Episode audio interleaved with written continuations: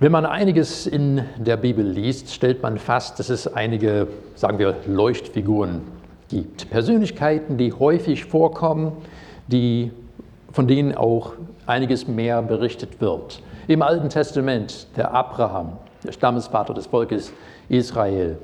Und dann ist Mose und Elia.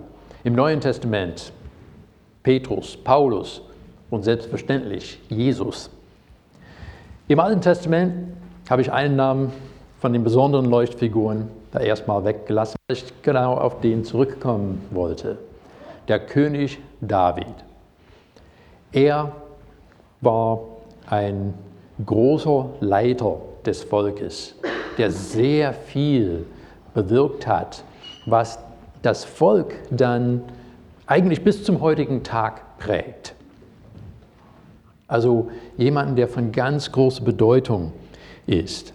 Und wir finden, kurz bevor er dann zum König ernannt wird, dass, also ich würde sagen, es ist das allerhöchste Lob, was überhaupt über jemanden ausgesprochen werden kann, ausgesprochen wurde. Kleiner Zusammenhang dazu. Vor ihm war Saul König, nicht mit dem Saulus vom Neuen Testament, der dann Paulus geworden ist, zu verwechseln, sondern der König Saul war der erste König über Israel, aber er hat sich nicht an Gottes Willen gehalten. Er hat sich nicht an dem, was Gott ihm gesagt hat, gehalten und hat die Nachricht bekommen, dass er als König verworfen wird. Und im ersten Buch Samuel, äh, Kapitel 13, Vers 14, heißt es, nun aber wird deine Herrschaft keinen Bestand haben. Also es wird dem Saul gesagt. Der Herr hat sich einen Mann nach seinem Herzen gesucht und ihn zum Fürsten seines Volkes gemacht. Damit ist der David gemeint. Der Herr hat sich einen Mann nach seinem Herzen gesucht. Also welch höheres Lob soll es überhaupt geben?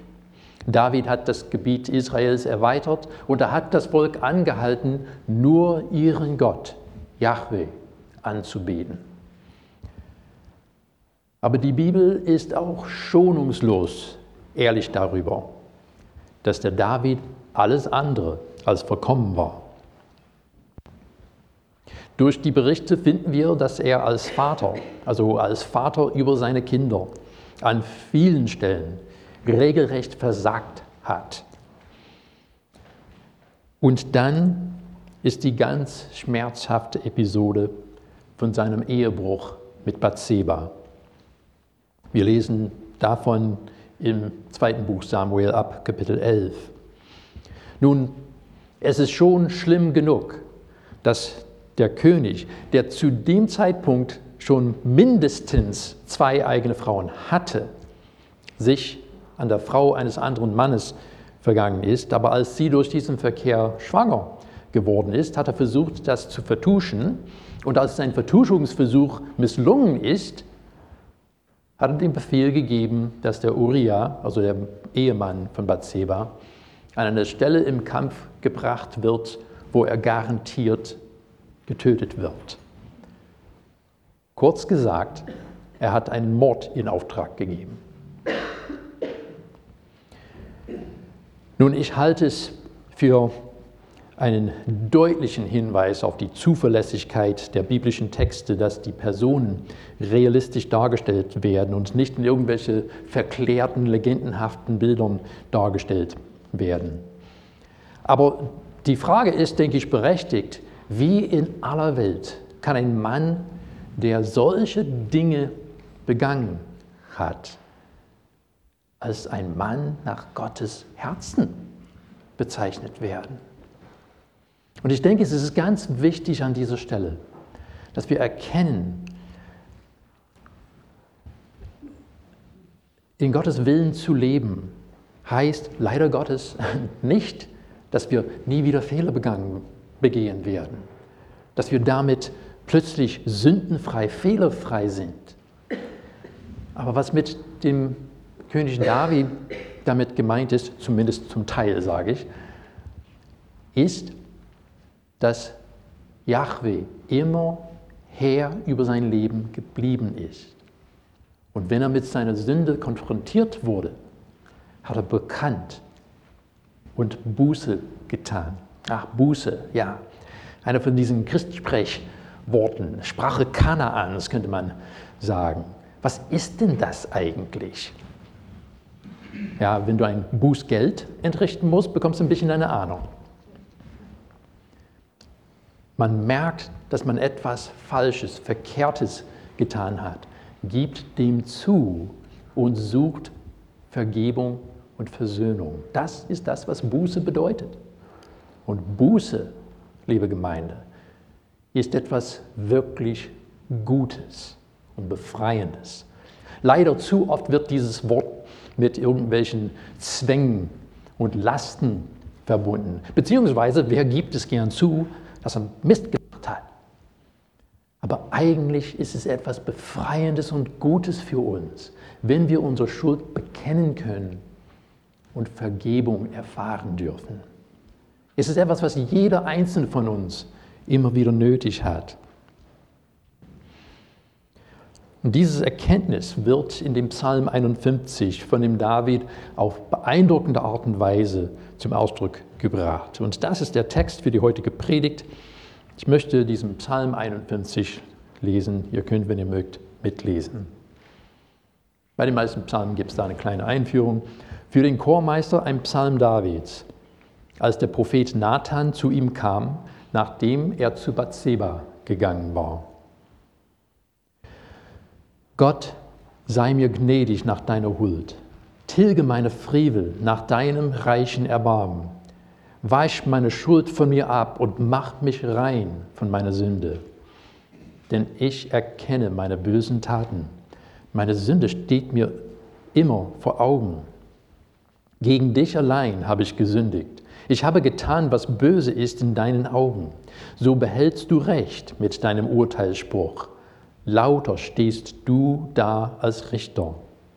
Siehe, in Schuld bin ich geboren und in Sünde hat mich meine Mutter empfangen.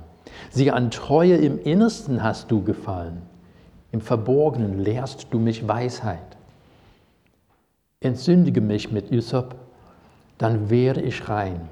Wasch mich und ich werde weißer als Schnee. Lass mich Entzücken und Freude hören. Jubeln sollen die Glieder, die du zerschlagen hast. Verbirg dein Angesicht von meinen, von meinen Sünden. Tilge alle Schuld, mit der ich beladen bin. Erschaffe mir, Gott, ein reines Herz und einen festen Geist, erneuere in meinem Inneren. Verwirf mich nicht vor deinem Angesicht, deinen Heiligen Geist nimm von mir. Gib mir wieder die Freude deines Heils, rüste mich aus mit dem Geist der Großmut. Ich will die Frevler deinen Weg lehren und die Sünder kehren um zu dir. Befreie mich von Blutschuld, Gott, du Gott meines Heils. Dann wird meine Zunge jubeln über deine Gerechtigkeit. Herr, öffne meine Lippen, damit mein Mund dein Lob verkünde. Schlachtopfer willst du nicht, ich würde sie geben. An Brandopfer hast du keinen Gefallen. Schlachtopfer für Gott ist ein zerbrochener Geist, ein zerbrochenes und zerschlagenes Herz wirst du, Gott, nicht verschmähen.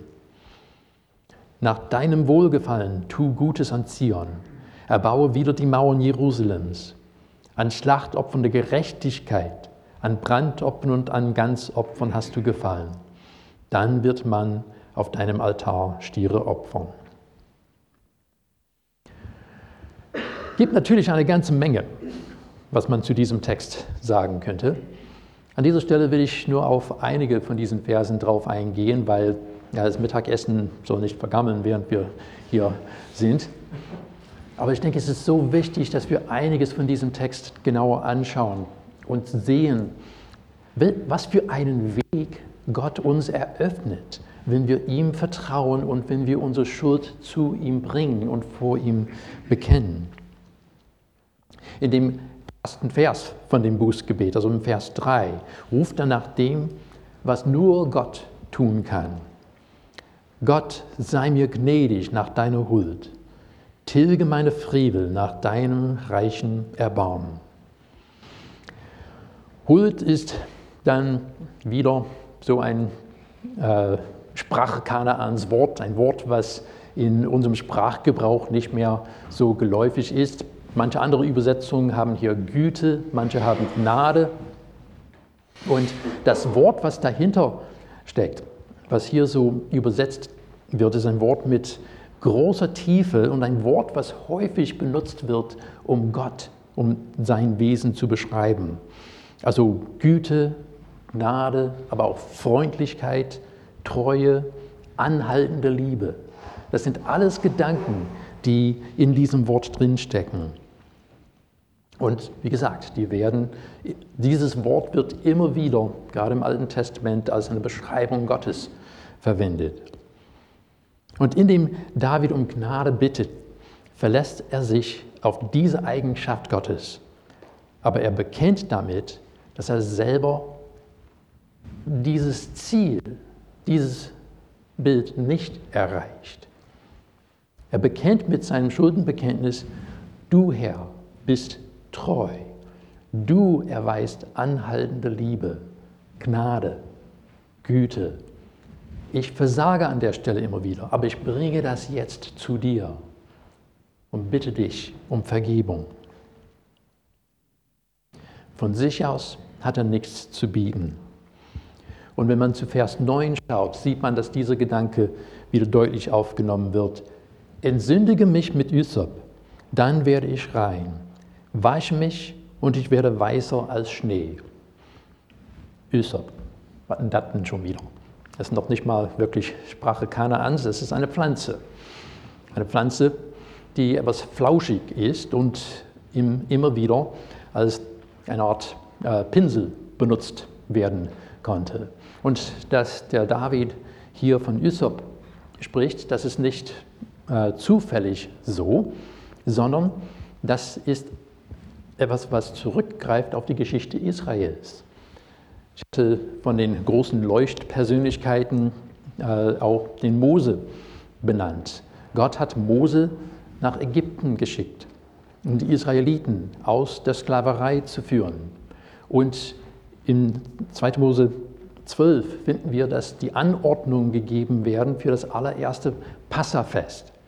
Und die Leute sollen ein Lamm schlachten und von dem Blut sollten sie mit Ysop was an den, ihren Türpfosten streichen, auf das der Todesengel an ihre Häuser vorbeigeht, auf das in ihren Häusern kein Unheil angerichtet wird.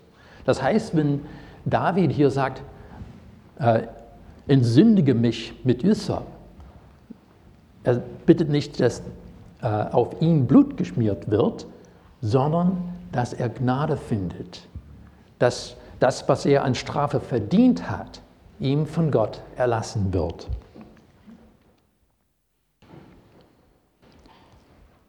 Und die Verse 6 und 7 sind auch ein paar, die ziemliche Fragen aufwerfen. Erstmal Vers 6. Gegen dich allein habe ich gesündigt. Ich habe getan, was böse ist in deinen Augen. So behältst du Recht mit deinem Urteilsspruch. Lauter stehst du da als Richter. Warte, warte, warte.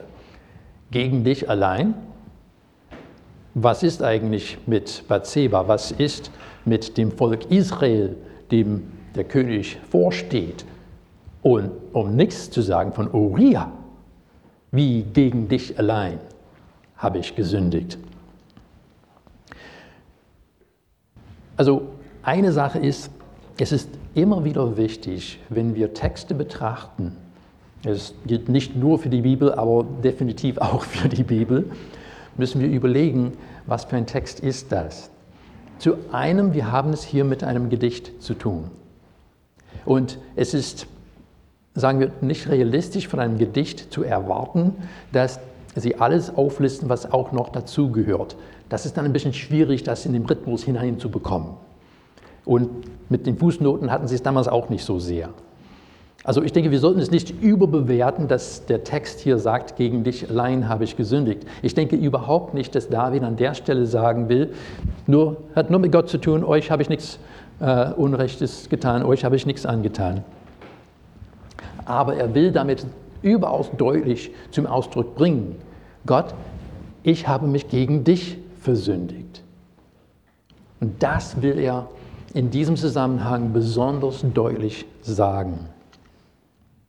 Und dann ist der Vers 7, ich habe sogar hier in meinem Konzept stehen, der berühmte Vers 7, je nachdem, wen man als Berühmtheit kennt, vielleicht, aber siehe, in Schuld bin ich geboren und in Sünde hat mich meine Mutter empfangen. Auch im Christsprech, Sprache Kanaans, wird immer wieder mal von der Ursünde gesprochen.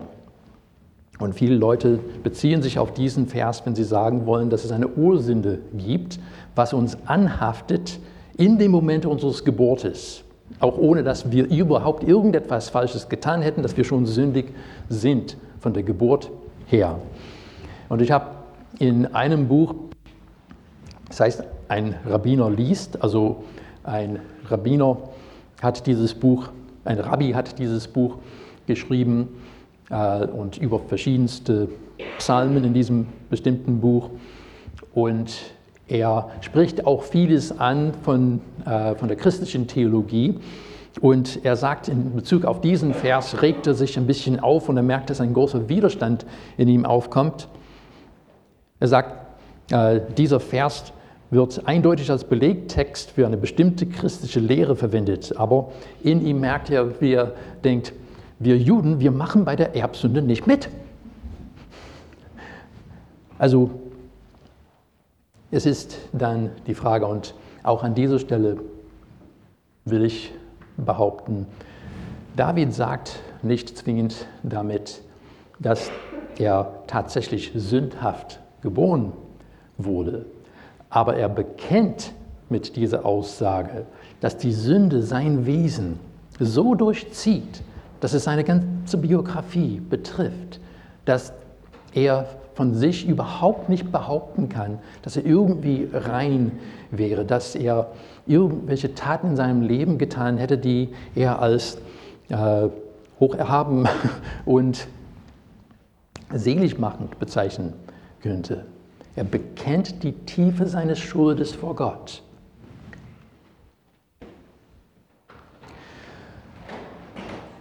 Nun, ich vermute, ich bin nicht der Einzige hier, dem immer wieder die eigene Unzulänglichkeiten, Fehler, Versäumnisse, kurz gesagt Sünde vor Augen hat. Häufig ist es so, man will das, was verkehrt war, überhaupt nicht machen. Äh, der Paulus er hat es im Römerbrief ganz gut gesagt, dass er gesagt hat, das Gute, was ich tun will, das tue ich nicht und das Böse, was ich nicht tun will, das tue ich. Wo soll ich Hoffnung finden? Ah, ich kann mich mit diesem Vers sehr gut identifizieren. Oder auch Jesus hat zu seinen Jüngern gesagt, der Geist ist willig, aber das Fleisch ist schwach. Wir schauen auf das Leben zurück und merken, dass wir an verschiedenen Stellen Fehler begangen haben, die tiefe Wunden in die eigene Seele und auch allzu häufig in die Seele des anderen geschlagen haben. Aber das ist das Wunderbare an diesem Psalm 51. Er bekennt seine Schuld. Aber in diesem Psalm sehen wir auch den Weg zur Heilung. Der Weg, den Gott mit jedem Einzelnen von uns gehen möchte. Als erstes hat er seine Sünden bekannt. Unsere Sünden zuzugeben, dass wir Schuld auf uns geladen haben, das erschreckt uns immer wieder. Aber Gott will das Bekenntnis als Weg zur Heilung gebrauchen. Und David bringt das in der zweiten Hälfte von diesem Psalm deutlich zum Ausdruck. Ich lese die Verse 12 bis 14 nochmal.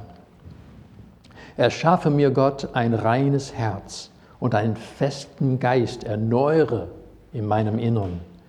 Verwirf mich nicht vor deinem Angesicht, deinen Heiligen Geist nimm nicht von mir. Gib mir wieder die Freude deines Heils, rüst mich aus mit dem Geist der Großmut. Es geht Gott nicht nur darum, dass wir gerade stehen für die Fehler, die wir gemacht haben, für die Sünde, die wir begangen haben. Er weiß ganz genau, was die Sünde in unserem Leben anrichtet. Das ist der Tod. Sie raubt uns die Freude, sie zerstört Beziehungen und sie trennt uns von Gott.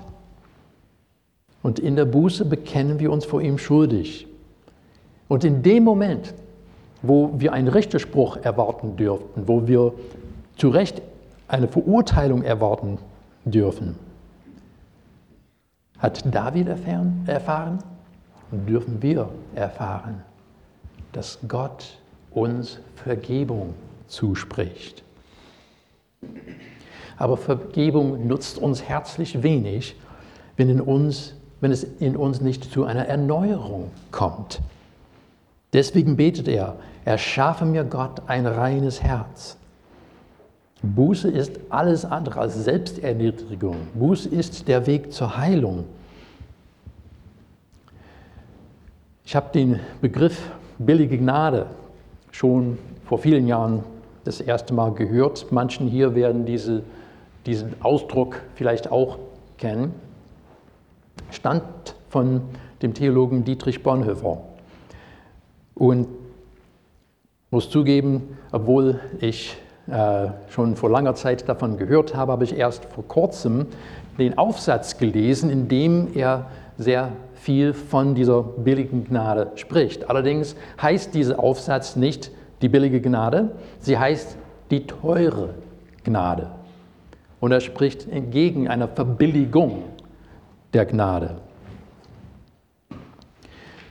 Man findet sie zum Beginn von seinem Buch Nachfolge, aber auch frei verfügbar im Netz, also im Internet, wenn man danach sucht. Zwei Aspekte dieses Aufsatzes haben mich wirklich zutiefst beeindruckt. Erstens die Klarheit, mit der er über die Notwendigkeit der Umkehr spricht. Und zweitens, wie aktuell die Aussagen dieses Aufsatzes sind. Er hat diesen Aufsatz 1936 geschrieben. Hätte letzte Woche sein können. Also wirklich an Aktualität hat er nichts verloren. Ihr seht hier schon den ersten Zitat, den ich daraus lesen will, den kurzen Satz. Billige Gnade heißt Rechtfertigung der Sünde und nicht des Sünders. Leute, das ist ein buchstäblich himmelweiter Unterschied. Die Rechtfertigung der Sünde sagt, das ist okay, das ist ein gutes Recht, das kannst du machen. Ist im Prinzip genau das, was unsere Gesellschaft uns sagt. Aber die Rechtfertigung des Sünders heißt, dass uns in der Buße Vergebung zugesprochen wird, auf dass wir Erneuerung erleben.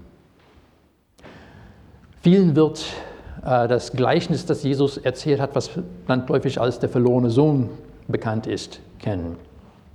Ein junger Mann sagt seinem Vater, will nichts mehr mit dir zu tun haben, das, was ich dann erben würde, wenn du stirbst, will ich jetzt haben. Also im Prinzip, ich wünschte mir, du wärst tot.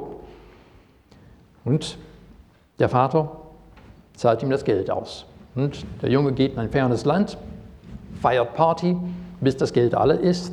Und dann kommt noch eine Hungersnot. Absolut notgedrungen nimmt er einen Job bei einem Schweinebauer. Und vergessen wir bitte nicht, dass Jesus diese Geschichte vom Juden erzählt hat. Also beim Schweinezüchter zu arbeiten, oh, oh, oh. Schlimmer wird es nicht.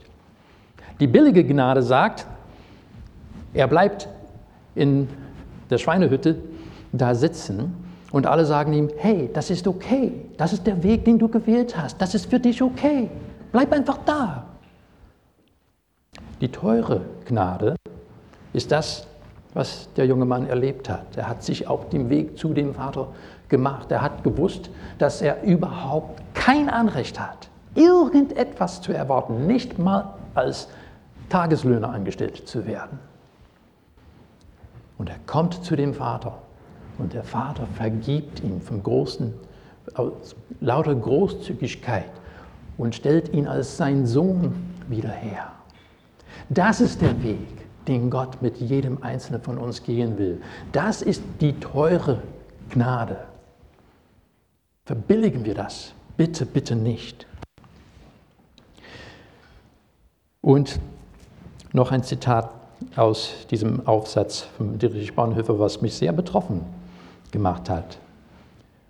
Billige Gnade ist Predigt der Vergebung ohne Buße, ist Taufe ohne Gemeindezucht, ist Abendmahl ohne Bekenntnis der Sünden, ist Absolution ohne persönliche Beichte.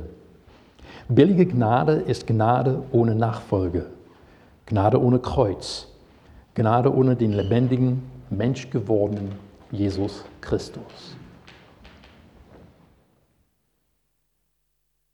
Aber in Christus bietet Gott uns eine sehr teure Gnade. Eine Gnade, die zu einer Veränderung des Lebens, des Denkens und des Handelns führt, weil er Herr wird, ist über das Leben. Eine Gnade, die schreit, wie David in seinem Psalm in Vers 12, Erschaffe mir Gott ein reines Herz und einen festen Geist, erneuere in meinem Inneren. Zu oft wird Buße als etwas Belastendes gesehen. Aber Tatsache ist, Buße ist der Weg zur Freiheit. Als Christen haben wir die Möglichkeit, einander unsere Sünden zu bekennen und einander im Namen Jesu Vergebung zuzusprechen. Ich kann jeden wirklich nur ermutigen. Finde jemanden, zu wem du Vertrauen hast. Treffe dich regelmäßig mit dieser Person. Redet miteinander über das Leben. Redet auch über das, wo du merkst, dass du daneben gegriffen hast. Betet miteinander und nutzt dann auch diese Gelegenheit, die uns gegeben ist, einander im Jesu Namen die Vergebung zuzusprechen. Leute, das hat eine gewaltige Kraft, wenn wir hören, wie uns die Gnade Jesu zugesprochen wird. Aber natürlich nicht als billige Gnade, nicht als Vergebungszuspruch ohne Buße, Abschließen möchte ich mit noch zwei kurzen Zitaten. Eins davon stammt aus dem ersten Johannesbrief, eins davon von einem Lied.